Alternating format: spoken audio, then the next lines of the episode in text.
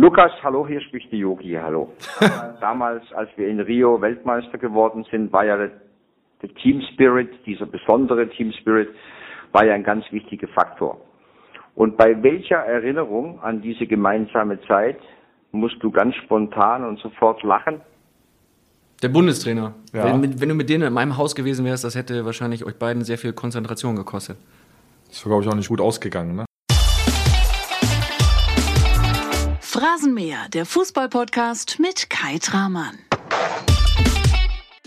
Wenn Jogi Löw eine Frage per Sprachnachricht stellt und Lukas Podolski die Antwort gibt, dann ist klar, der Phrasenmäher rattert wieder durchs Fußballland. Und damit moin zusammen, herzlich willkommen im Phrasenmäherjahr 2019. Mein Name ist Kai Tramann und ich finde es überragend, dass du dir diesen Podcast anhörst. Denn ich möchte mit dir im Phrasenmäher ganz entspannt die wichtigsten Köpfe in Fußball Deutschland interviewen. Und das im puren 1 zu 1 Gespräch. Hinterher wird nichts geschnitten, hinterher wird nichts autorisiert. Wenn du den Phrasenmäher abonnieren möchtest, dann kannst du das jetzt gerne machen. Bei Spotify, iTunes, Soundcloud, Deezer oder natürlich in deiner Podcast-App. Dann bekommst du immer eine Nachricht, wenn es eine neue Folge von uns gibt. Und da kannst du dir natürlich auch nochmal die bisher schon erschienenen Episoden mit Fredi Bobic, Philipp Lahm, Christoph Kramer, Rudi Völler, Rainer Kallmund und Hans-Joachim Watzke anhören. Heute gibt es eine neue Folge. Heute gibt es die Folge 1 mit Lukas Podolski und der spricht über lustige Erlebnisse mit Jogi Löw am Strand, über Besuche an der Dönerbude und er verrät uns, wie viel Geld er früher beim Bierbechersammeln eingenommen hat. Viel Spaß beim Zuhören. Herzlich willkommen im Phrasenmäherland, Lukas Podolski. Danke, guten Morgen aus Kölle. Genau, wir sitzen in Kölle, wir sitzen in einem Hotel, im Hotel Hyatt mit Blick auf den Dom. Und Fast, muss man sagen, fast. ja, heute ist ein bisschen Milchglas, ne? Kann man im Podcast nicht so erkennen, man sieht den Dom nicht so wirklich. Du sitzt heute ganz entspannt auf einem Stuhl, der dein Gewicht auf jeden Fall aushält, denn vor wenigen Wochen saß hier Rainer Kallmund im Phrasenmäher, von daher Also auf zwei Stühlen quasi. Hast du jetzt gesagt. Schießen wir los. Lieber Poldi, mit einer Rubrik, in der du sagen kannst, wie die Hörer dich am besten wahrnehmen sollten. Was ihr über mich wissen solltet. Hallo, ich bin Lukas Podolski und wer mich nicht kennt, ist selber schuld. Wer dich nicht kennt, hat auch was verpasst eigentlich, ne, in den letzten 10, 15 Fußballjahren. Ja, ich weiß nicht, ob die, auf die Leute was verpasst haben, ne? Wer mich, wer mich verfolgt, wer mich, wer mich kennt, der hat äh, wenig verpasst. Und äh, der Rest ist selber schuld. Du hast hier jetzt die einmalige Chance, uns von Bild mal die Meinung zu geigen, uns eine Note zu verpassen und äh, zu sagen, was dir an uns nicht gefällt. Das Bildbashing. Was gefällt dir nicht an uns? Boah. Oder alles. Dann sind wir schnell weiter. Ja gut, es gibt immer, es gibt immer Sachen, die einem gefallen oder weniger gefallen. Da ich jetzt in Japan bin, ist ja ein großer Vorteil, ne? Da gibt's, glaube ich, die Bildzeitung habe ich noch, glaube ich, noch nicht gesehen. Gibt's die da nicht am Kiosk? Die japanische Bild halt. Sonst äh, ab und zu online. Aber ich bin jetzt nicht einer, der sagt irgendwie, ach, die Story gefällt mir jetzt besonders oder gefällt mir nicht, sondern es sind immer interessante Themen dabei, die man sich durchliest. Ne? Manchmal sind weniger interessante dabei, aber ich bin jetzt nicht einer, der, der sich jetzt äh, irgendwie eine Zeitung kauft und sagt, ach, was schreibt jetzt äh, die Bild oder was schreibt der Express oder was schreibt die Sportbild, sondern wenn Themen interessant sind zum Lesen, dann lese ich die und wenn nicht, dann, äh, dann nicht. Was verfolgst du in erster Linie? Den FC aus, äh, von Japan aus? Ja, schon, FC, ja, aber es gibt natürlich auch viele andere Themen, ne? Nicht nur, nicht nur immer nur Sport, sondern es gibt auch viele, viele interessante äh, andere Themen, die, die in der Bildzeitung stehen und die interessant sind, auch zum Lesen. Ne? Generell, wenn man schon jetzt wie ich äh, länger im Ausland ist, ne? man bekommt nicht immer so alles mit. Klar, in Köln, was, was hier abgeht, äh, ist immer einfach, aber äh, generell sind schon ein paar interessante Geschichten dabei. Sehr gut. Wir wollen interessante Geschichten heute von dir hören und äh, mit dir ein bisschen plaudern über deine Karriere, über dein Leben, über den Lukas Podolski. Ähm, wenn mir eine Frage von dir mal nicht gefällt, beziehungsweise eine Antwort von dir nicht gefällt, dann habe ich hier eine Hupe. Die kann ich zweimal pro Folge nutzen. Die hört sich so an. Und wenn dir mal eine Frage nicht gefällt von mir und du sagst, komm, da habe ich keinen Bock drauf zu antworten, dann darfst du die Hupe auch zweimal benutzen. Die erste Frage, die kommt allerdings nicht von mir, sondern die kommt von dem Phrasenmäher-Vorgänger, demjenigen, der vor dir der Gast war. Das ist äh, Freddy Bobic. Hallo Voldi. Ich hoffe, dir geht's gut und ja, du weißt ja, ich muss da immer schauen, was die Konkurrenz so macht. Und für mich ist es ja mal ganz wichtig von dir vielleicht auch zu wissen, weil ich ja weiß, dass die, der FC Kölle nächstes Jahr wieder aufsteigen wird. Wie sieht's denn da aus? Da gibt's so ein Gerücht, du kehrst zurück nächstes Jahr. Das würde bedeuten, verdammt viel Konkurrenz. Komm, gib mir mal einen Tipp. Kommst du wirklich zurück oder nicht? also das ist eine Frage, die ich schon öfters gestellt bekomme. Auch in den letzten Wochen oder Monaten. Das, das Thema habe ich ja schon mehrmals angesprochen. Mein Traum und mein Wunsch ist nochmal, dieses Trikot zu tragen. Ob daraus was wird, das entscheiden auch andere Leute. Ne? Der FC kennt meinen Standpunkt. Ich denke, die, die, die wissen auch, was die, äh, was, wie die planen, was die machen in den nächsten Monaten, Jahren. Muss erst mal aufsteigen. Und dann schauen wir mal, was passiert. Wie ist denn jetzt die Ausgangslage? Das heißt, du willst zurück und der FC will noch nicht? Was heißt, ich will zurück? Äh, ich habe ja nicht gesagt, ich will unbedingt zurück, sondern wenn es passt, wenn alle Beteiligten sagen, boah, es passt, und ich auch sage, es passt, dann äh, wird man schon die Gespräche suchen. Ne? Aber so weit ist es noch nicht. Ich denke, ich habe noch einen Vertrag, ein Jahr Vertrag in Japan. Ich denke, Richtung Mai, Juni wird, werden dann Gespräche stattfinden mit dem Verein in Japan. Ob dann der FC auch mit dabei ist, weiß ich nicht. Vielleicht äh, führt mich die Reise nochmal woanders hin. Keine Ahnung. Ich habe ja nur geäußert, es ist ein Wunsch. Ne? Ich habe halt nicht gesagt, äh, ich muss oder ich will unbedingt, sondern muss man schauen. Wie gesagt, die kennen meinen Standpunkt, jeder kennt mein, meine Beziehung zum FC, zur Stadt. Da muss ich den, den Freddy ein bisschen enttäuschen. Ich habe heute noch keine Antwort auf seine Frage. Die reichen wir danach, äh, wenn es soweit ist. Er, er muss sich dann auch ein bisschen gedulden und überraschen lassen, aber er ist ja mit seiner Eintracht auf einem guten Weg. Also äh, der FC wird wohl aufsteigen und die äh, werden bestimmt, äh, wenn es so weitergeht, äh, eventuell wieder Euroleague spielen. Daher wird das keine Konkurrenz sein. Dein Vertrag in äh, Kobe, also in Japan, läuft noch dieses Jahr. Dass du den verlängerst, ist ausgeschlossen, oder? Nein, das ist, aber, das ist ja gerade, was ich angedeutet habe. Ich werde jetzt irgendwann Mai, Juni die Gespräche führen oder der Verein auch. Ne? Ich will ja auch eine gewisse Planung haben. Und da wir da auch einen anderen Rhythmus haben als in Europa, ne, muss man ja auch sehen, was man macht. Ne? Weil immer im Winter zu wechseln irgendwo hin ist immer schwierig, ne? mitten in die Saison reinzukommen der muss man schauen. Ich werde bestimmt im Mai, Juni die Gespräche führen mit dem Verein, sagen, hey, was ist los? Was, was, was wollt ihr? Wollt ihr mich hier noch haben in Japan oder, oder habt ihr keinen Bock mehr? Und dann äh, werden wir weitersehen, was passiert. Und dann, wenn wir sehen, ist es dann der FC? Haben die Bock auf mich? Hab ich Bock auf den FC? Gibt es noch andere Angebote? Äh, und dann äh, wird man eine Entscheidung fallen. So ist das halt im, im Business Fußball. Was passiert mit dir, wenn du das FC-Logo, wenn du den Geißbock siehst? Welche Emotionen kommen da in dir hoch? Heimat? Leidenschaft? Ja klar, also ich bin ja mit dem FC aufgewachsen, mit der FC Bettwäsche. Seit ich klein bin, bin ich FC-Fan und äh, es ist einfach ein Gefühl, es kann man immer schwer in Worte äh, fassen. Es, es ist halt ein geiles Gefühl einfach, ne? Ist wie mit dir mit Werder Bremen. Ne? Absolut. Äh, man liebt einfach seinen Verein und äh, man ist nicht nur Spieler, äh, oder, oder Fan, sondern äh, man, man liebt halt diesen Verein, man lebt für diesen Verein, nicht nur auf dem Platz, auch äh, außerhalb des Platzes. Und das ist, wie ich das rüberbringe. Ne? Ich will nicht nur auf dem Platz Gas geben für meinen Verein, sondern dem Verein dann auch später auch außerhalb des Platzes viel viel helfen. Das ist mein mein Traum und mein Wunsch. Ne? In welcher Funktion äh, auch immer, das wird man dann sehen.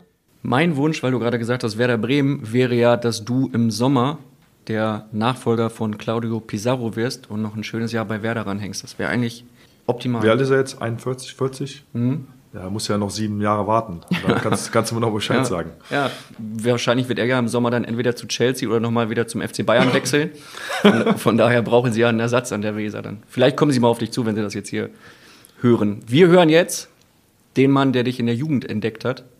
Willi Breuer hat eine Frage an dich. Dann eine Frage. Sonst hat er immer einen Tipp, jetzt hast du eine Frage. Ja. Hallo Lukas, hier spricht dein alter Trainer und Weggefährte Willi Breuer.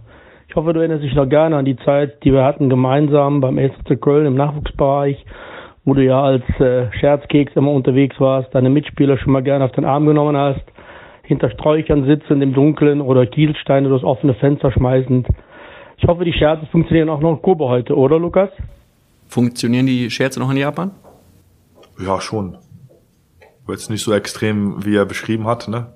Sitzt, nicht, Äh. sitzt nicht mehr hinterm Fenster und wirft Kieselsteine von außen rein. Überrascht Genau. jetzt. Muss man bei den Japanern immer ein bisschen aufpassen, ne? Die haben ja so eine andere Mentalität, aber äh, wir haben schon Spaß da. Also muss man schon sagen. Jeder kennt ja meine Art. Ich bin, ich bin ein äh, lockerer Typ, auch immer für den Spaß, Spaß zu haben und den versuche ich auch in Japan reinzubringen. Ne? Und äh, im Fußball gehört das auch dazu. Also das, äh, da ist immer viel Druck, viele Emotionen. Die Leute sind immer so verkrampft und ich gewisse, äh, ich finde eine gewisse Lockerheit und ein gewisser Spaß gehört auch immer in die Kabine, auf dem Platz. Ne? Im Fu- Fußball sind alle immer nur hier und und gerade und äh, ich finde, da gehört ein gewisser Spaß auch immer mit dazu.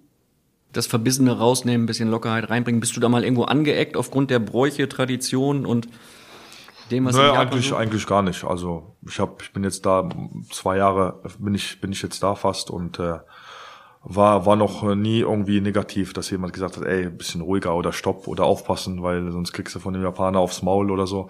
Äh, das das war noch nie der Fall, sondern äh, man muss auch immer wissen, wo die Grenze ist. Ne? Man muss ja wissen, in welchem Land man ist. Ne? Ich war ja schon auf verschiedenen Kontinenten und äh, das habe ich aber immer gut handeln können und äh, da ist noch nie passiert. Also wenn du mein Gesicht siehst, ist immer noch ein bisschen wie 25. Absolut. Der junge Lukas Podolski sitzt mir hier gegenüber. Nach dem äh, sehr, sehr jungen Rainer Kallmund, der junge Lukas Podolski. Lass uns mal zurückgehen in deine Jugendzeit, deine Kindheit. Wie bist du damals FC-Fan geworden? Wann hast du festgestellt, das ist mein Verein und da kommt auch nichts anderes mehr ran? Das war einfach so. Ich weiß nicht jetzt. Ich glaube, mein Vater und meine Mutter kannten das gar nicht. Ne? Die kamen gerade frisch aus Polen und äh, die hatten, glaube ich, äh, auch ein bisschen Sprachprobleme und äh, erstmal sich orientieren, wo sind wir hier überhaupt und alles. Und äh, das entwickelt sich dann. Ich glaube, auf dem Bolzplatz mit meinen Freunden und äh, irgendwie hat sich das dann ergeben. Ne? Ich habe jetzt keinen keinen Augenblick, wo ich sage, das war jetzt der der der der Zeitpunkt. In dem Alter bin ich jetzt äh, FC-Fan geworden, sondern das war seit Anfang an so. Ne? Was waren so deine ersten Fanartikel? Du hast eben schon gesagt, die Bettwäsche, in der du geschlafen Ja, hast. Bettwäsche war erst FC Köln mit geschlafen. Und dein erstes Trikot war? Trikot, ich ich war früher immer gerne Torwart Ah, Quatsch. zu, zu Hause in So unserer wie im WM-Finale, äh, als du noch mit deinem Sohnemann gespielt genau. hast später. Ich muss Nach- sagen, ich war früher Torwart und habe mir einmal zu Weihnachten, das kann ich dran erinnern, von meinen Eltern, vom Weihnachtsmann muss man sagen, ne, äh, ein Fußball, ein Torwarttrikot gewünscht und den habe ich dann auch bekommen. War, es war ein blaues mit hinten eine Nummer eins drauf von Adidas. Das war dann quasi noch die gute alte Toni Schumacher-Zeit, oder? Ja, ja, Bodo Egner. ja, irgendwie sowas. Ja, genau, Bodo Öckner, glaube ich, ja. Weil der war damals, wo ich in der Jugend gespielt habe, war er noch beim FC. Und das war so die, die, ne, äh, die Zeit damals und äh, ich habe gerne Torwart gespielt im, im Flur, im Hausflur oder äh, sonst wo habe ich immer schön Paraden. Mein Vater immer die Bälle geworfen im Tennisball und so und es hat mir gefallen, sich immer so hinzuschmeißen und irgendwie und Und was hat dich dann irgendwann aus dem Tor herausgebracht? Ich meine, ich höre da ja Nein, ich quasi. habe das ja nur so nebenbei gemacht. Ich habe schon Fußball gespielt auf dem Bolzplatz mit meinen Jungs, mit meinen Freunden. Äh, haben wir schon normal Fußball gespielt. Ne? Und äh, ich habe mich ab und zu auch ins Tor gestellt, aber äh, ich war immer vorne und immer dabei. Also Dein Vater Waldemar hat mal erzählt, dass du als kleiner Junge an einem Tag Das bringt der Tag. Für alle, die wissen wollen, was heute wichtig ist. Bei uns hören Sie die wichtigsten Informationen des Morgens und die Hintergründe dazu. Egal ob der Angriffskrieg auf die Ukraine, die aktuellen Debatten im Bundestag oder Krieg in Israel. Wir sind mit Reportern und Korrespondenten vor Ort. Unseren Nachrichtenpodcast gibt's immer montags bis freitags ab 5 Uhr. Das bringt der Tag ab sofort auf welt.de und überall da, wo es Podcasts gibt. für drei Jugendteams nacheinander gespielt Ja. hat, hast, obwohl das eigentlich gar nicht erlaubt war. Und du hast für alle drei Teams getroffen. Welche Bedeutung hatte damals Fußball für dich? Gab es nur Fußball, Fußball, Fußball? ja, ja, kann man so sagen. Also nur Fußball. Man bin, ich bin sehr stolz in dieser Zeit noch äh, ähm, aufgewachsen zu sein, weil wenn ich die Jugend von heute sehe, das ist was ganz anderes. Und ich bin froh, ehrlich, dass ich nicht heute ja groß werde wie zum Beispiel mein Sohn, sondern dass ich die Zeit früher erlebt habe, weil da war noch alles viel cooler, viel normaler und da bin ich wirklich stolz, dass ich diese Zeit erlebt habe. Das heißt, dein Sohn wächst jetzt eher auf so in dieser Generation Technik, Playstation, Ja. Handy, kennt ja, jeder, kennt ja jeder jetzt die Generation. Also äh, ne, ich bin früher mit dem Fahrrad zum Freund gefahren, zwei Kilometer und musste klingeln, ey, ist der Ali zu Hause oder Mohammed zu Hause? Und Mama sagt nein und dann bist du wieder nach Hause gefahren, zwei Kilometer. Ne? Ne, und so haben wir uns dann irgendwie am Ende auf dem Bolzplatz getroffen, sieben, acht, zehn Leute und haben dann gespielt. Verschiedene Kinder oder Jugendliche aus verschiedenen Nationen und wir haben dann jeden Tag immer Fußball gespielt. Jeden Tag auf dem Bolzplatz. In unserem Viertel, das war so ein Hochhausviertel, haben wir immer auf dem Bolzplatz gespielt oder dann in Bergheim, äh, da war so ein, so ein Gummiplatz und da haben wir uns auch immer getroffen, aber da habe ich eher mit Erwachsenen zusammen gespielt. Also ich war damals jung, 10, 11, 12 bis, bis zum Alter 17 äh, hat mein Leben äh, auf dem Bolzplatz stattgefunden in Bergheim und da habe ich mit Erwachsenen zusammen gespielt. Da waren, da, waren auch schon, da waren schon Männer dabei, die, die Kinder hatten, die 30, 40 Jahre alt waren und mit denen habe ich dann Fußball gespielt. Das heißt, da hast du auch schon so ein bisschen die Härte dann mitbekommen auf dem Platz. Da ging es ja wahrscheinlich die, auch ein bisschen die, die Härte, sich zu, ne? durchzusetzen und äh, man kennt ja auch die, auch die Ausländer, ne? Ich hab, waren noch ein paar Afrikaner dabei, paar Polen, äh, Jugoslawen und verschiedene Leute aus verschiedenen Nationen und auch älter, größer als ich und da muss man sich erstmal durchbeißen. Und das hat mich, das hat mir, denke ich, auch äh, äh, viel mitgegeben für später, sich durchzubeißen, diesen, diesen, diesen Willen, dieser Kampf. Und auch dieser in der Gruppe zusammenfinden, das ist ja auch immer was, ne? Verschiedene Leute aus verschiedenen Nationen, diese Zusammenhalt. Und das war immer schön. Nach dem Spiel sind wir dann immer essen gefahren, was trinken gefahren. Jetzt nicht Alkohol, sondern äh, zur Imbissbude irgendwo hin. Und äh, das, das war eine geile Zeit. Ne? Ich glaube, heute, heute ist das äh, alles, alles anders. Ist halt mit der Zeit äh, hat sich das einfach anders, anders entwickelt alles. Ist es was, was dir heute auch hilft, also sich dann, dass du dich dann auch durchsetzen kannst, äh, einmal in England, dann im nächsten Moment in Italien, in der Türkei und jetzt auch in Japan, also dass du damals schon festgestellt hast, hey, Nationalitäten etc. ist eigentlich alles gar nicht so entscheidend, sondern wichtig ist, miteinander klarzukommen und äh, Fußball zu spielen?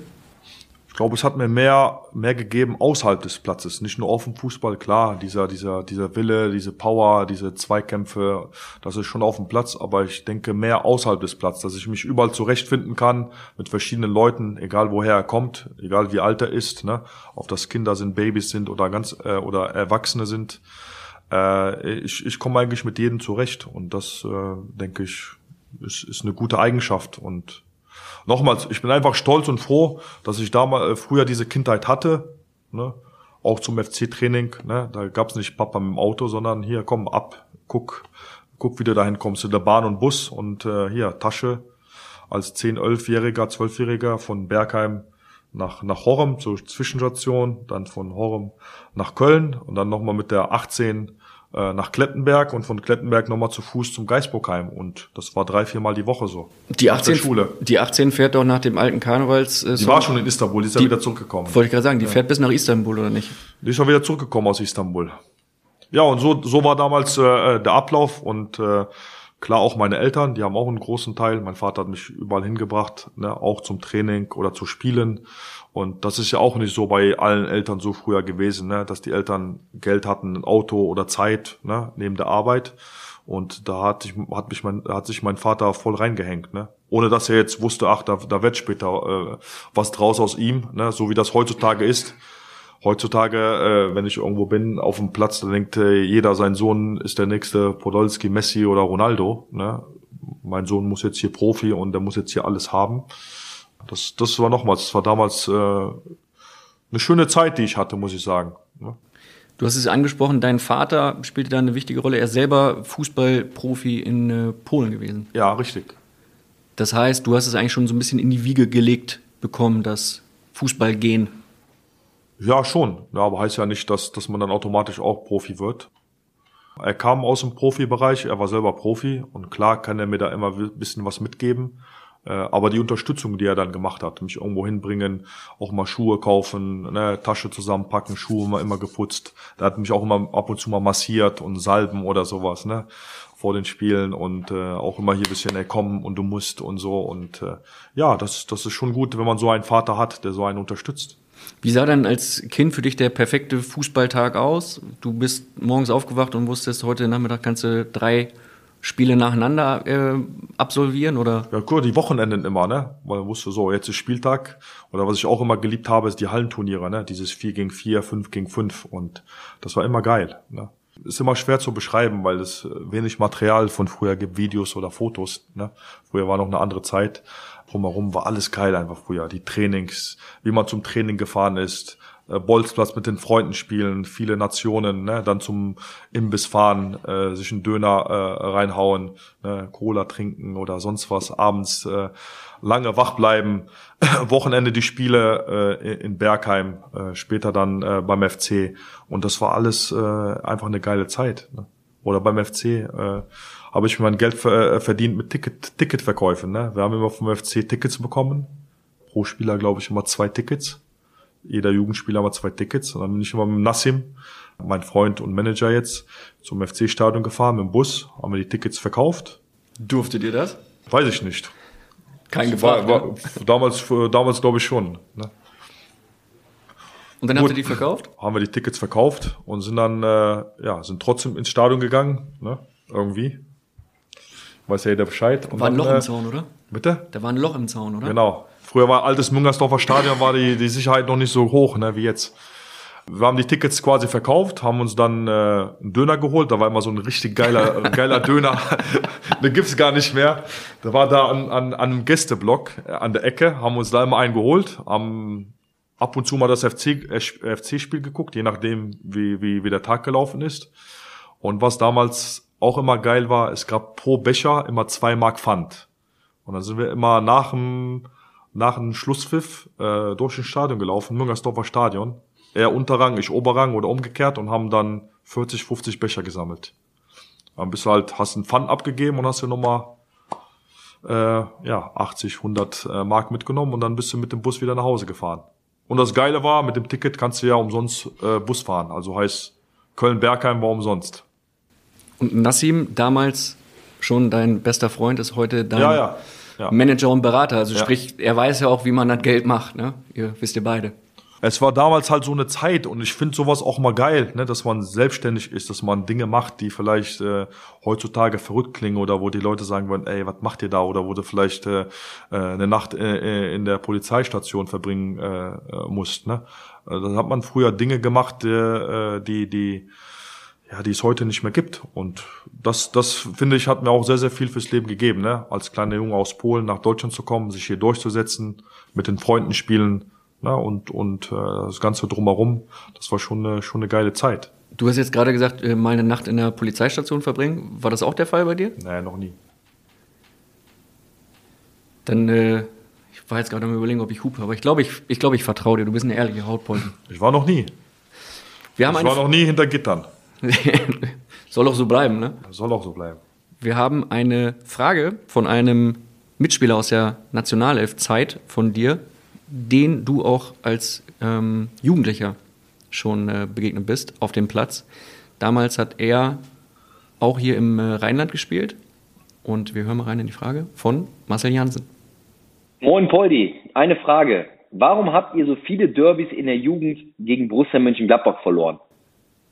War das so? Habt ihr viele Derbys verloren gegen äh, Gladbach? Weiß ich gar nicht. Hätte, hätte mal die, die Statistik, äh, Statistik schicken können. Ich glaube, der hat ja keine Statistik geführt. Da gab es hier noch nicht hier. Ja klar. Randdatenbank, Jugend, Jugendtrainer oder sowas. So. Wer war denn besser in der, in der Jugend? Also Gladbach oder Köln? Da muss ich ehrlich sein, war immer so ein Auf und Ab. Also ich kann mich nicht dran erinnern, dass ich alle Derbys verloren habe gegen Gladbach. Die hatten damals schon eine gute Jugend. Heutzutage glaube ich immer noch.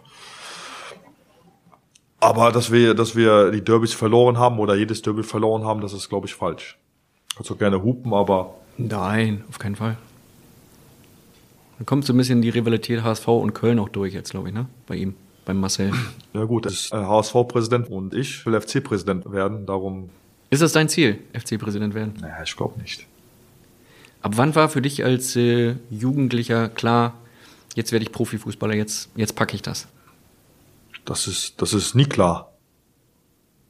Also zu, zu mein, bei, bei, bei mir war es so. Also ich glaube, man darf sich nie zu sicher sein.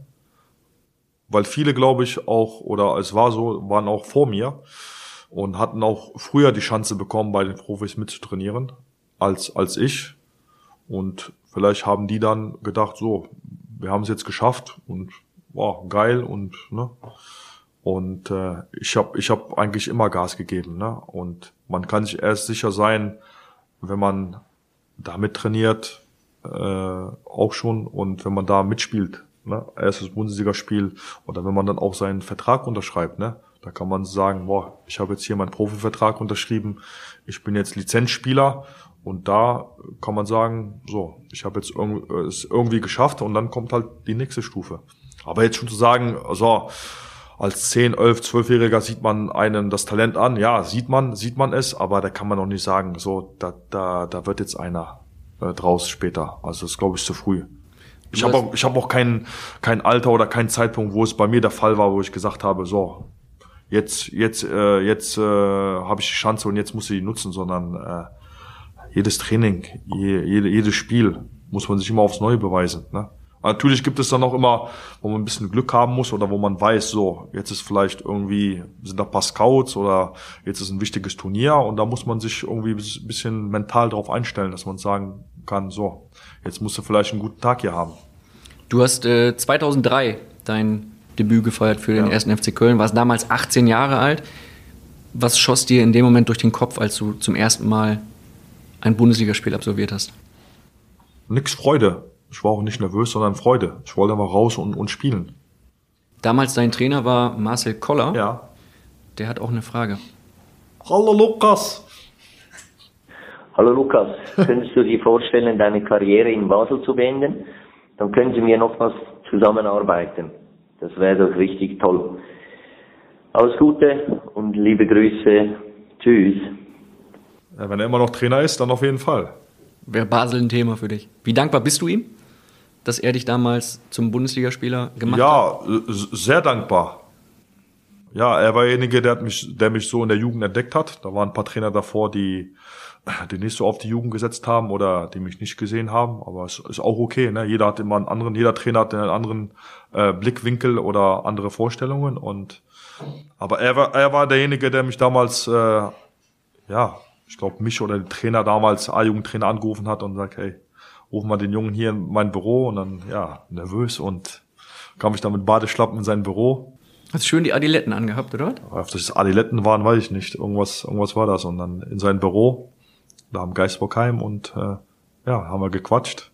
Und am Ende sagt er, ja, ich möchte, dass du mit ins Trainingslager fährst. Und was hast du da gedacht? In dem ja, geil, ja, innerlich geil, ne? Ja.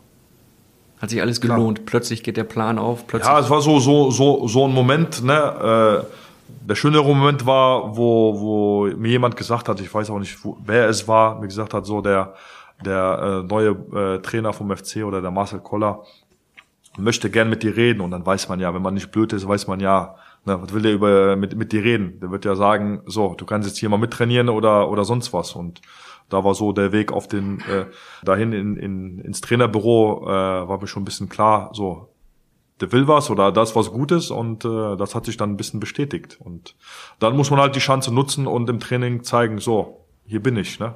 In deinem ersten Spiel hast du eine Armbandage ja. getragen. Erzähl uns mal die Geschichte. Warum hast du eine Armbandage getragen?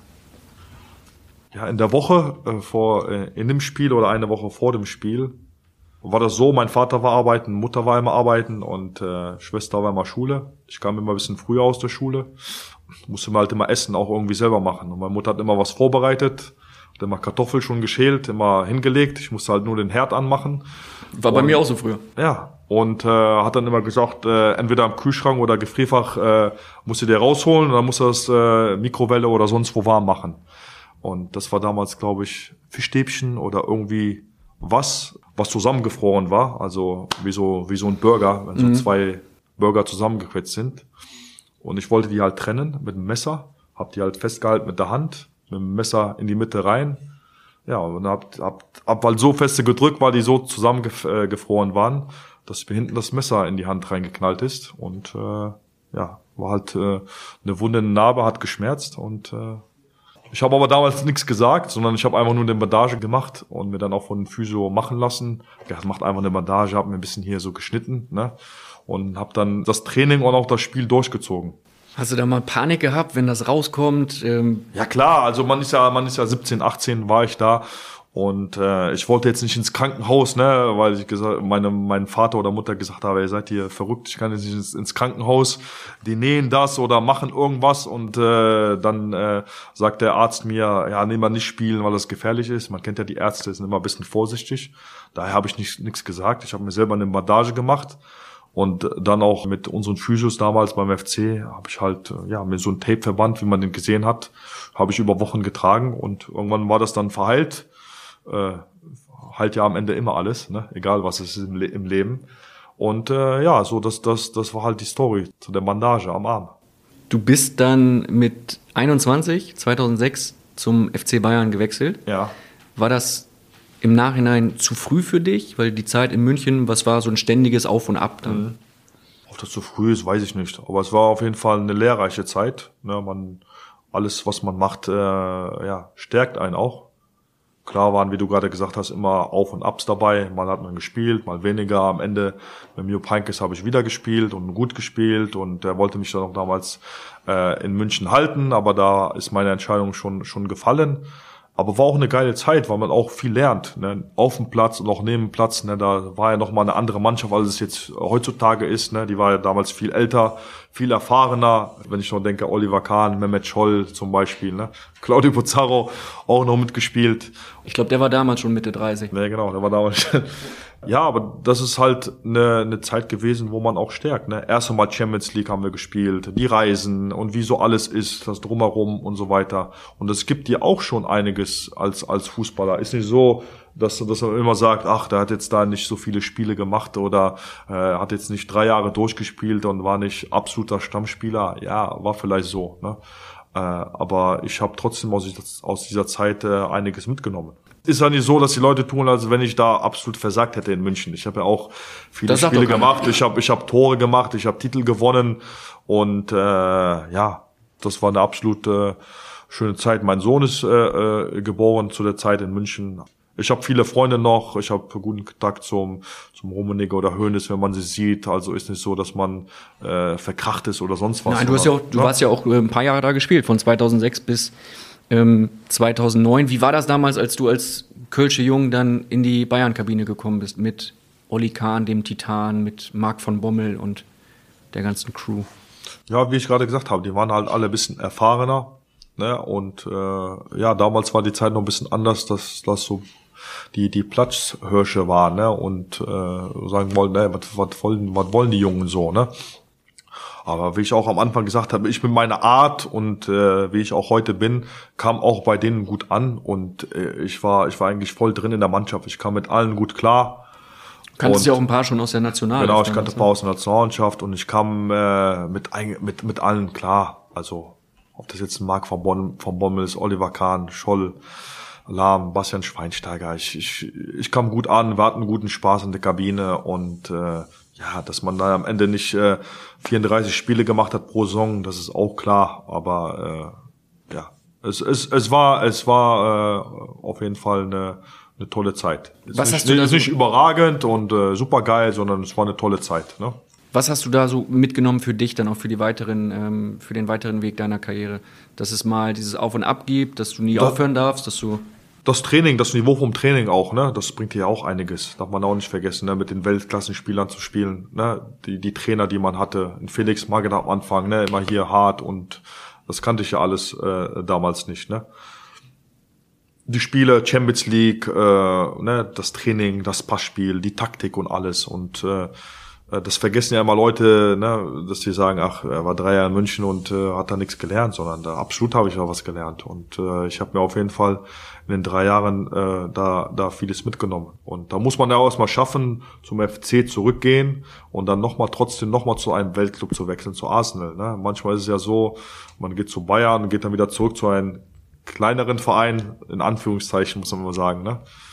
geht dann zurück zum, zum FC und schafft es dann nochmal raus vom FC, nochmal in eine, in eine Top-Mannschaft. Darum sage ich ja, die drei Jahre in München, die waren jetzt nicht überragend, sondern die waren gut und haben, haben mir viel mitgegeben und ich habe da viel gelernt.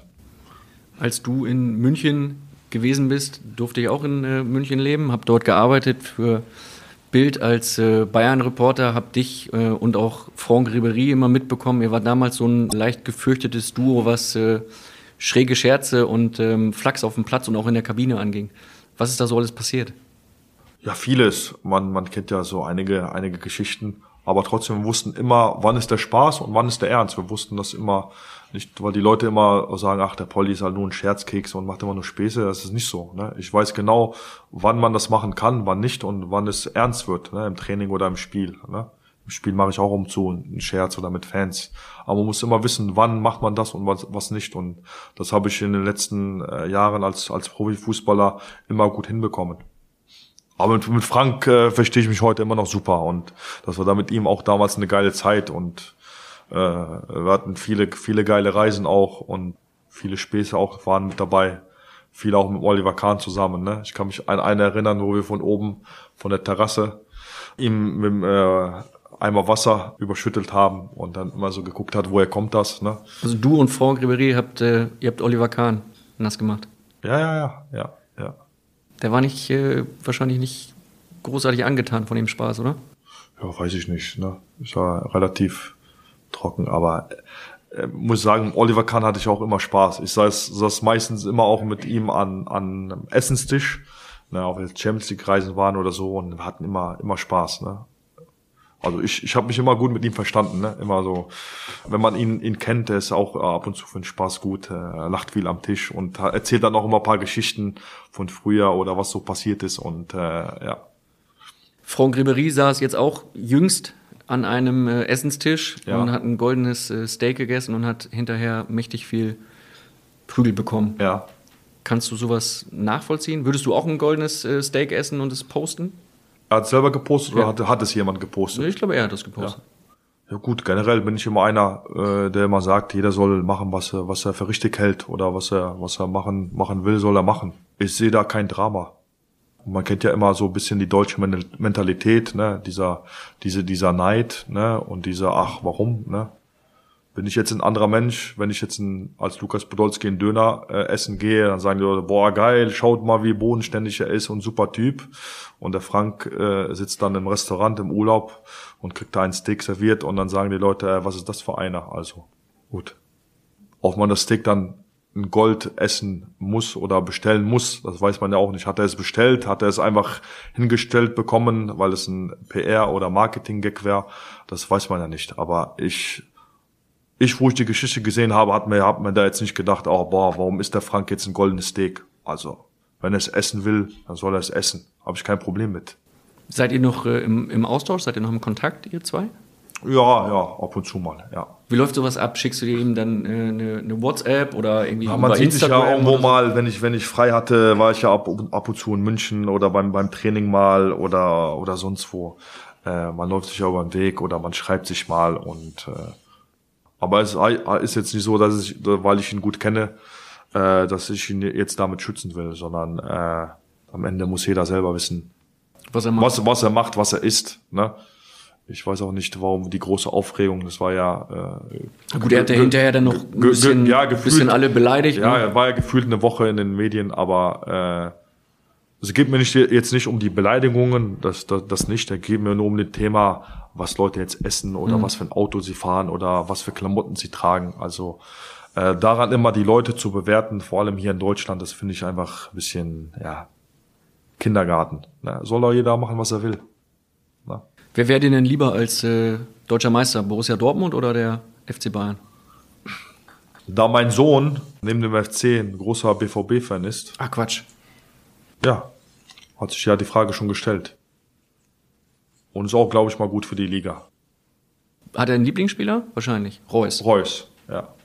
Auch schon immer. Also er war schon immer, immer BVB-Fan. Seit er, seit er, seit er auch klein, seit er fünf ist, glaube ich. Ja, freut sich immer für den FC und für den BVB. Du wärst doch einmal fast zum BVB gewechselt vor ein paar Jahren, oder?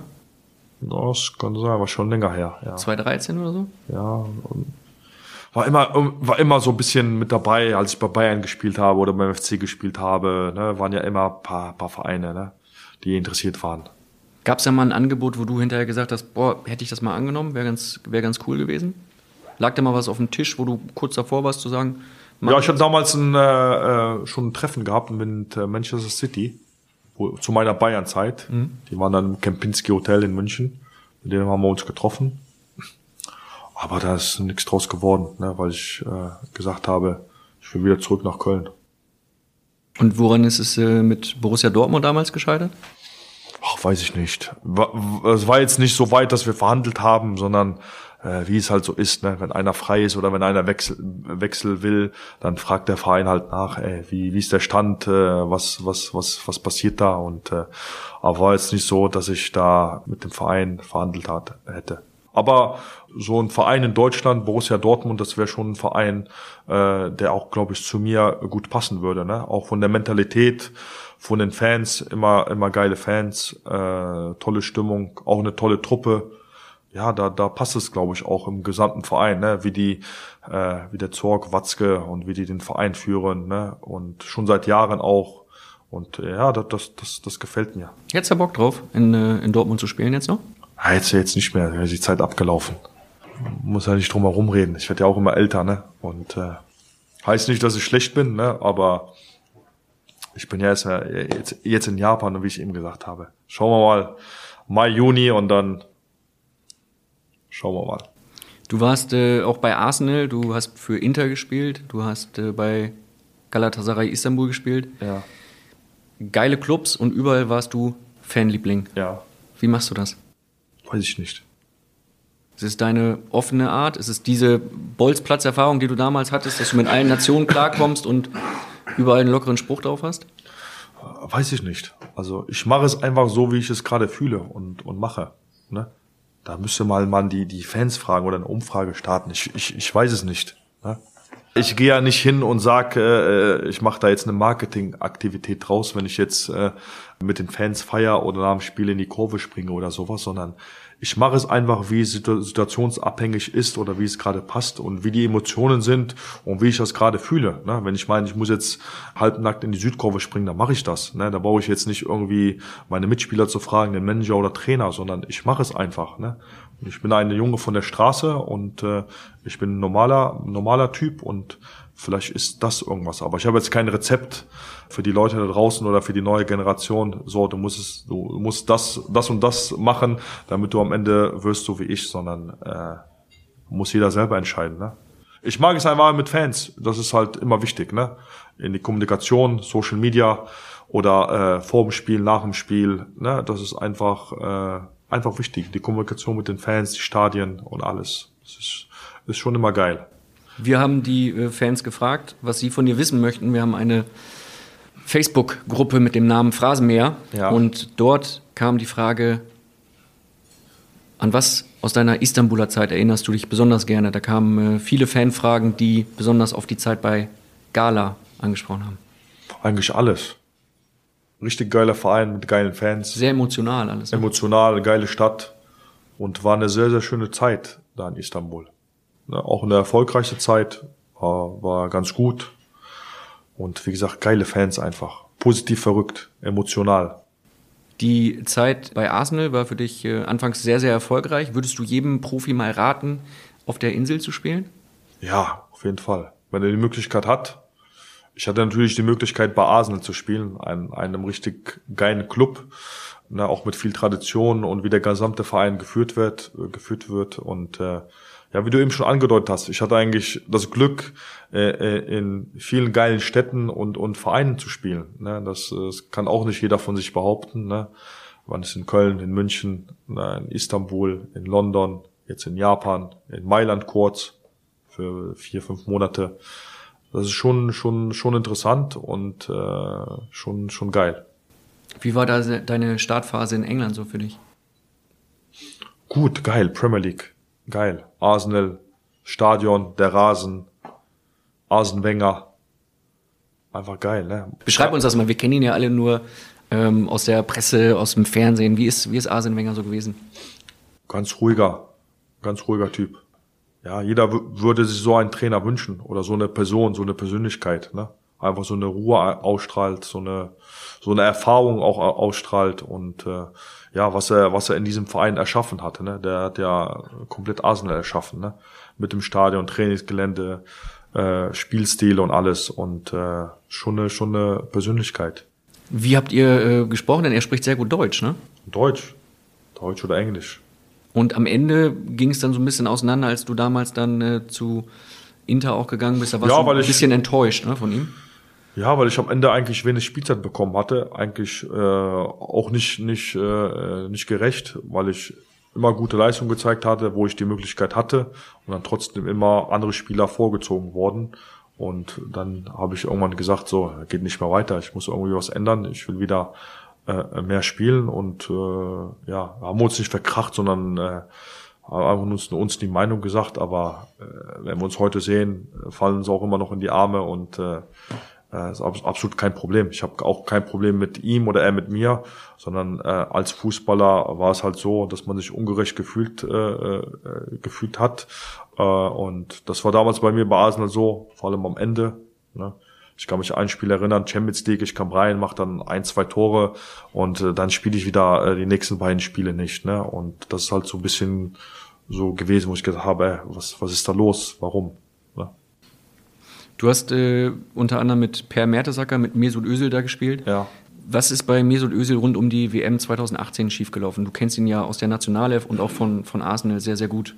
Weiß ich nicht. Ich war ja nicht mehr dabei oder bin nicht mehr dabei. Hätte er sich damals nach diesem Erdogan-Foto klarer äußern müssen, einmal sagen müssen, Mensch, das und das war der Grund und äh, weiter geht's? Habe ich auch keine Meinung zu. Äh, wird ja auch schon oft da, da äh, darüber gefragt worden. Jeder wollte was wissen, aber ich habe da auch auch äh, ne, auch keine Antwort, wie ich gesagt habe. Da muss jeder selber wissen, was er macht. Ne? Ob er da jetzt schlecht beraten wurde oder gut beraten wurde oder ob er sich äh, direkt hätte äußern müssen, das, das, das weiß ich nicht. Und das, das Thema ist ja auch schon jetzt erledigt und äh, ne, am Ende muss ja jeder selber wissen, war das jetzt okay äh, im Nachhinein und äh, war es nicht okay und.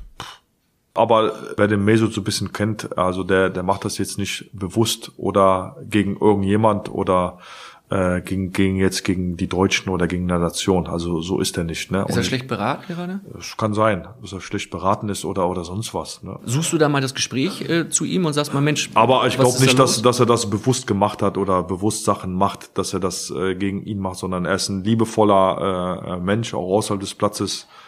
Er hatte auch davor nie Skandale oder sowas gehabt. Ne? Und äh, ich kenne ihn ja auch ein bisschen, aber ich kann halt äh, wenig, wenig erzählen, was dann in der Phase passiert ist, weil ich da auch nicht mehr in der Mannschaft war und auch mit ihm dann auch nicht drüber gesprochen habe. Rufst du ihn da mal an und sagst mal, hey, Alter, was ist los bei dir? Was läuft da gerade schief? Nee. Kein Kontakt. Doch Kontakt schon, aber nicht, nicht, nicht zu diesem Thema. Ne? Der andere Herr, mit dem du damals zusammengespielt hast, bei Der Arsenal Lange. und in der Nationalelf, der Lange, Der Langer, Langer. der hat uns eine Sprachnachricht geschickt für dich. Hier ist dein lieber Freund, der Per aus London. Ähm, kannst du bitte den Leuten erzählen, warum wir das geilste Haus im Campo Bahia hatten? Und kannst du den Leuten erzählen, dass wir das beste Spiel hatten? Phase 10. Ich freue mich, wenn wir uns bald wiedersehen und viel Spaß beim Phrasenmäher. Ein Bremer Kollege hier, ne? Der Per. Absolut. Was war das, was war das Geräusch, was er am Anfang gemacht hat? Vielleicht können wir noch mal einmal ganz kurz äh, reinhören. Ja, Hat das, weiß ich nicht. Ich höre das ganz schlecht. hat das irgendwie eine besondere Bedeutung? Das ist ein Jubel, glaube ich, irgendwas, ne? Oder ist er gerade aufgewacht? Arsenal-Fans, glaube ich, so ein Gesang, glaube ich, ist das. Ja? Weiß ich nicht. Lass uns, la- rufen wir den mal an, fragen wir ihn. Beantworten wir mal seine Frage zuerst. Campo Bahia, Erstmal erstmal zu, zum, zum Spiel. Äh, Phase 10, ein Kartenspiel. ja, genau. War ja eine, äh, eine geile Truppe. Das Haus, ne? Ich glaube, war da ich, der Per, Mesut, Jerome, Semi Khedira und Ron Robert Zieler. Kann sein, dass ich noch einen vergessen habe, aber ja, das war unser Haus, unsere Truppe. Und wir hatten äh, ja das geilste Haus. War immer Stimmung drinne, immer viel Spaß, immer viel gelacht. Es war einfach eine geile Zeit dort. Und immer Phase 10. Wir reden ja über die. Ja, zum, zum, zum Spiel Phase 10, ja, es wurde gespielt, aber ich habe an diesem Spiel nie, nie teilgenommen. Weil du keine Kartenspiele magst oder einfach keine Lust hattest. Keine Lust hatte, ja. Ich war woanders. Das klingt, als hättest du noch einen Auftrag gehabt parallel. nein, nein, nein. Ich war woanders. Es gab ja auch viele andere Möglichkeiten, da was zu machen und äh, Die hatten immer, ich glaube nicht auf alle, äh, haben immer dieses Spiel gespielt und ich fand es dann auch irgendwie langweilig. Das Spiel, ich hab's, ich habe mich daneben gesetzt und äh, habe da ein bisschen zugeschaut, aber nix, nix, was mich jetzt antörnt zu dem Spiel. Während der WM habt ihr in Brasilien in diesem Campo Bahia gewohnt, in dem Nationalelf-Quartier. Und einer, der auch dabei war, die Stimme wirst du sofort erkennen, hat uns eine Frage geschickt. In meinem Haus? Nee, der war Ja. in einem anderen Haus, weil Anderen ich Haus. glaube, dem, das wäre keine gute Kombination gewesen mit ihm in meinem Haus. Wir hören mal rein. Lukas, hallo, hier spricht die Yogi, hallo. Damals, als wir in Rio Weltmeister geworden sind, war ja der, der Team Spirit, dieser besondere Team Spirit, war ja ein ganz wichtiger Faktor. Und bei welcher Erinnerung an diese gemeinsame Zeit musst du ganz spontan und sofort lachen? Der Bundestrainer. Ja. Wenn, wenn du mit denen in meinem Haus gewesen wärst, das hätte wahrscheinlich euch beiden sehr viel Konzentration gekostet. Das wäre, glaube ich, auch nicht gut ausgegangen. Ne? Nee, ne? Dann wären wir vielleicht kein Weltmeister geworden. Genau, ne? das wäre das Problem. Äh, was hat er nochmal jetzt? Welche Situation? Ja. Was fällt dir ein? Wo hast du mal, wo musstest du mal richtig lachen? Ich meine, du lachst ja den ganzen Tag, was ja sehr schön ist. Ist ja eine gute Eigenschaft. Ah, äh, Ich, ich habe jetzt nicht den einen Punkt. Ne? Es gab während der Zeit, Campo Bahia war eigentlich immer eine, eine positive, äh, immer eine positive Stimmung. Es gab viele Momente, wo wir gelacht haben. Das gehört dazu. Aber ich habe jetzt nicht den einen Moment. Ne? Er war dann immer joggen am Strand. Ne? Das war ab und zu mal lustig, ne? wie er dann die Sprints angezogen hat, ab und zu aus dem Nix. Äh, Habt ihr ihn beobachtet? hat ja ab und zu mal gesehen, ne? Man war ja auch mal am Strand. War ja nicht so, dass der nur der Bundestrainer am Strand war. Ab und zu hat man den ja halt äh, vorbeiflitzen sehen. Und dann hat er plötzlich Sprints Schöne, schöne, schöne Tempowechsel, Intervalle. Was hast du dir da gedacht? Wir müssen mal reden, da ist nicht Ja, alles okay. Geil, ich find's einfach geil. Also, äh, ne, ist ein Bundestrainer, der geht dann, äh, ist ja immer so sein Ritual, immer äh, laufen zu gehen. So hält er sich auch immer fit. Äh, das andere, was er immer macht, äh, was ich weiß, immer, immer ein Kältebecken. Hat er, glaube ich, auch eins zu Hause. Sich, glaube ich, hat er mir mal gesagt, dass er sich jeden Tag ins äh, Kaltwasserbecken setzt, weil es sein Immunsystem stärkt. Aber sonst, er ist halt immer laufen gegangen und äh, ab und zu sah es halt ein bisschen witzig aus, wenn er dann äh, gesprintet ist, ne? Oder den Tempo angezogen hat. Hast du dich schön weggeschmissen, oder? Ich halt, nein, nein. Ist halt, ist halt, ist halt, äh, ist halt mal lustig, ne? Das gehört ja dazu. Ne? Aber zu, zu seiner Frage, ich habe jetzt keinen Moment, ne, wo ich sage, das war jetzt der Moment, der, der am lustigsten war, wo wir am meisten gelacht haben, sondern da waren so viele schöne Momente. Yogi war schon so der Bundestrainer, der den Spielern am nächsten war, von denen, die du hattest. Ne? Du hattest angefangen 2004 Ja. mit äh, Rudi, Rudi Völler, Völler, ja. dann Cleansy 2.6 Ja.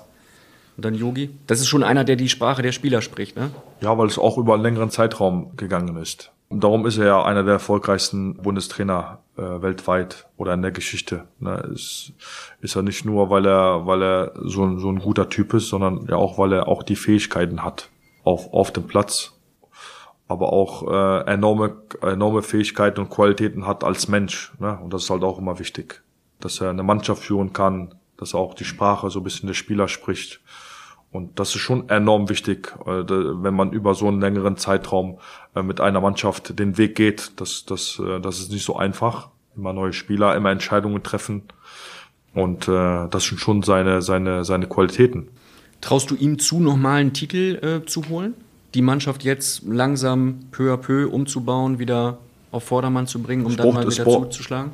Es, es braucht halt Zeit. Ne? Äh, kannst ja nicht erwarten, dass du jetzt die neue Generation, ja, die jetzt gerade am Start ist, äh, sagst, boah, die sind jetzt soweit. Das braucht, äh, das braucht Zeit, das braucht Erfahrung.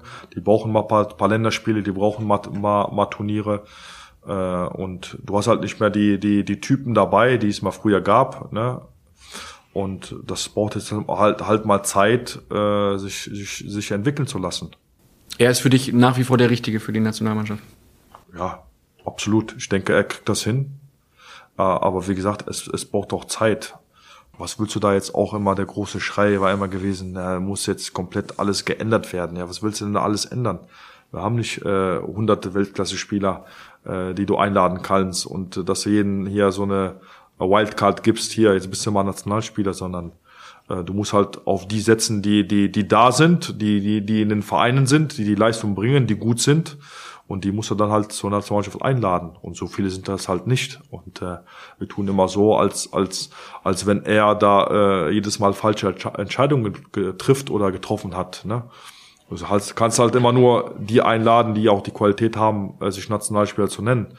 Und so viele haben wir nicht. Und die, die, die wir haben, die sind auch noch relativ jung und die brauchen jetzt auch noch Zeit. Die brauchen Länderspiele, die brauchen Turniere, äh, die brauchen die Erfahrung, äh, diese, diese zusammen, Zusammensein mit der Nationalmannschaft. Und äh, das alles entwickelt sich gerade. Äh, und ich hoffe, dass es dann äh, ja bis zum nächsten Turnier dann auch äh, ja was zeigt. Ihr habt das äh, wahrscheinlich beste äh, Turnier aller Zeiten zusammen erlebt. In Brasilien Weltmeister geworden, Brasilien 7-1 weggehauen, im Finale Argentinien 1-0 bezwungen. Wahrscheinlich die fußballerisch geilste Zeit deiner Karriere, oder? Ja, wenn es um Titel geht, ja, aber wir hatten ja da, da, davor auch geile Turniere. Darf man ja nicht vergessen, die Heim-WM 2006. Also wenn ich mich erinnere, das war mit die, das war geiler als, als Brasilien. Auch wenn wir da den Titel gewonnen haben, aber vom Ges- Gesamtpaket, ne, die Stimmung, das Wetter, die Stadien, die Euphorie, äh, die hier herrschte, ne, und wie wir auch gespielt haben, äh, und Das alles. war damals so die Geburtsstunde von Poldi und Schweine. Ja, ne? ja, ja. Schon um eine Heim-WM äh, zu, zu spielen, das ist, äh, kann auch nicht jeder von sich behaupten. Daher war das äh, äh, ein richtig geiler Moment und ich war dabei. Genau wie Südafrika 2010. Haben wir vielleicht noch sogar besser Fußball gespielt als 2014, ne? Wie wir da gespielt haben. Ne? Am Ende hat es halt nicht gereicht, gehört dann mal ein bisschen Glück dazu und paar Entscheidungen, äh, die man äh, richtig oder falsch macht. Ist nicht so, dass man sagt, boah, 2014 war mit das Geilste, sondern äh, 2006 oder 2010 äh, war mit Abstand genauso geil. Vor allem, vor allem die Heim-WM in Deutschland. Du hast äh, 2014 eine Rolle gespielt, die für dich ein bisschen ungewohnt war, weil du auch viel Reservist warst. Und dann gab es irgendwann Stimmen, ähm, die sagten so, oh, das ist ja nur noch ein Maskottchen. Da warst du sehr sauer damals, Ja. da hast du dich auch mal aufgeregt. Was hat das mit dir gemacht, dieses Lukas Podolski ist ein Maskottchen? Nix, ich habe mich ja nur kurz dagegen gewehrt und damit war die Sache erledigt. Also ich bin jetzt nicht einer, der damit äh, äh, jetzt rumläuft. Ich merk mir, ich merk mir das. Wenn die Leute nichts mal was von mir haben wollen, dann kriegen sie die Arschkarte. Das ist so dass deine Philosophie, dass du sagst, komm her, wenn du einmal äh, falsch spielst, dann kriegst du es irgendwann mal auch zurück. Also wenn es richtig falsch war von der Person dann. Ja, falsch. Das ist ja immer, immer so, sowas ist ja immer bösartig, ne, gegen eine bestimmte Person, ne. So, Also da so einen als, als, ich weiß auch nicht mehr, wer das gemacht hat, ne. Äh, einen so als Maskottchen zu nennen, ist schon ein bisschen äh, respektlos. Einer, der mehr als 100 Länderspiele hat und äh, denke ich auch viel für die Nationalmannschaft gemacht hat, den da so als Maskottchen zu nennen, ist glaube ich äh, nicht nicht treffend gewesen. Und ich glaube, dass das weiß die Person auch und ich glaube auch, dass ihm das im Nachhinein äh, ja leid getan hat. Dein Einstand hast du in der Nationalmannschaft äh, 2004 gegeben, Portugal bei Ja. der Europameisterschaft. Damals, ich erinnere mich noch daran, da haben wir uns zum ersten Mal gesehen, waren wir mit einem Bildquartier ähm, direkt neben dem Hotel der Nationalmannschaft. Und dann und wann hat es an der Tür geklopft und du bist reingekommen und hast gesagt, was gibt's Neues beim FC? Wolltest dich immer über. Portugal war das, ne? Das war in Portugal, ja. Fargo, ne? Oder wie hieß das da? Genau, da hast du dich immer über den FC erkundigt und hast Siehst dann du und wann mal bei uns damals, da waren, die macht der Zeit, FC? da waren die Zeiten noch anders, hast du an die Tür geklopft, hast gesagt, was ist los beim FC, gibt's was Neues? Das war die Zeit des Rumpelfußballs. Kannst du dich noch dran erinnern, wie das abgelaufen ist? Das war eine ganz andere Zeit. Werden sich Ja, war eine andere Generation. Ne? Aber ich weiß nicht, ob das jetzt Rumpelfußball war, weil ich glaube, äh, 80 oder sogar 90 Prozent der, der, der Truppe war ja auch 2002 mit dabei. Wenn ich, wenn ich nicht falsch liege. Ich weiß Ja. es nicht mehr. Viele. Du bist dann Viele. mit Schweini noch kurz ja, klar, sag ich, reingerutscht. 80, 90 Prozent war ja genau dieselbe Truppe wie 2002. Und 2004 hat es dann äh, absolut nicht geklappt, ne? In der Vorrunde auszuscheiden bei einer Euro Europameisterschaft, ne? Mit Gegnern wie Lettland, Tschechien und Holland. Holland. Ja, das war schon schon bitter, aber ich weiß jetzt nicht, ob wir da jetzt einen Rumpelfußball gespielt haben oder dass es Rumpelfußball war, ne? Ist ja klar, wenn man in der Vor Vorrunde äh, ausscheidet, da, dass man da wenig Argumente hat und äh, dass dann die Presse sich drauf einstürzt und von Rumpelfußball oder oder was ist was ist das für eine Nationalmannschaft spricht, ist ja mit, äh, ist ja ganz normal und da muss man leben können. Weißt du noch, für wen du damals eingewechselt wurdest gegen Ungarn? Habe ich jetzt im Vorfeld des Phrasenmeers mal wieder ge- nachgeschlagen. Äh, gegen Freddy Bobic. Absolut. Ja, Der war doch eben schon dran. Ja. Hat er noch eine Frage? Nö. Sagt doch gar keiner. Aber Olli Bierhoff hat eine. Okay. Ich dachte, gegen ihn wollte ich eingewechselt, aber da war er nicht mal aktiv, oder? Nein. War der 2002 noch dabei? Oli Bierhoff? Ja, war dabei. Du hast ja immer viel Spaß mit Tim Wiese gehabt. Hast du noch zu ihm Kontakt? Alles Gute und ich hoffe, dich bald wiederzusehen. Liebe Grüße, Oliver. Wir haben noch Kontakt mit Tim Wiese, ja. Was ist das für eine Kombo? Ich hab, ge gestern habe ich noch geschrieben. Ja? Ein Video geschickt. Was für eins? Von seinem Typen hier aus Köln. Ein lustiges wahrscheinlich. Ein lustiges Video, ja. Was ist das für eine Kombi? Lukas Podolski und Tim Wiese. Das klingt nach äh, viel Spaß, viel Unterhaltung. Was heißt viel Unterhaltung? Er ist halt ein, ist, er ist halt ein geiler Typ. Ganz einfach, ne? Unabhängig, ob er jetzt Wrestling macht oder, oder äh, Muskeln hat oder nicht. Ist halt einfach ein geiler Typ vom, vom, vom Herzen aus, vom, wie er, wie er sich gibt. Und ich kann einfach gut mit ihm. Und ist einfach ein, ja, positiv, positiv geiler Typ. Und ich komme mit ihm gut zurecht. Und wir lachen viel, wir haben Spaß und das ist am Ende auch wichtig, ne? Also, ich hatte mit ihm äh, nie negative irgendwelche Vorkommnisse oder oder sonst was, sondern wenn wir, wenn wir uns sehen, wir verstehen uns. Das ist beide, dass wir auch aus dem Rheinland kommen, passt ja auch noch und man versteht sich einfach und ja, wir haben Kontakt. Und er ist eine Legende im Werder-Tor, kann ich so sagen. sieht's aus.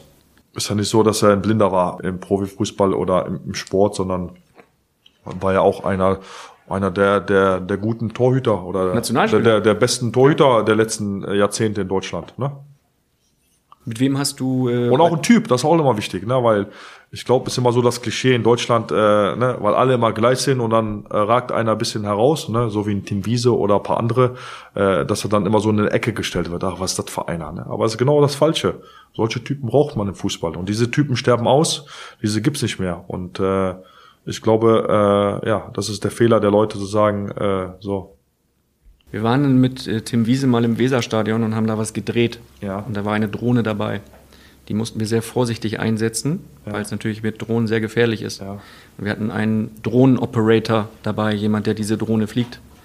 Und haben gesagt, fliege bitte vorsichtig. Ja. Zwei Minuten später hat Tim Wiese sich die Joystick genommen und den Joystick selber genommen, geflogen. hat gesagt, gib mal her, hat die Drohne einmal aus dem Stadion geflogen, man konnte die Drohne nicht mehr sehen. ist in die, in die, in die Weser gelandet und ist dann Nein, hat hier und ist dann hier in Köln gelandet. Am Absolut, Rhein. ja, ist im Dom, ist im Dom eingeschlagen.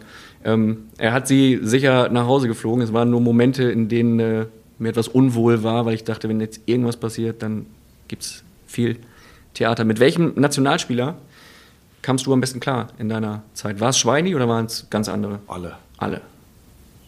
Du hast auch echt einige erlebt, ne? Viele erlebt, ja. Und ich kam, wie, wie ich auch immer, immer schon gesagt habe, ich kam immer gut an und äh, ich versuche immer positiv zu sein und immer auf jeden zuzugehen und äh, mit jedem guten Kontakt zu haben.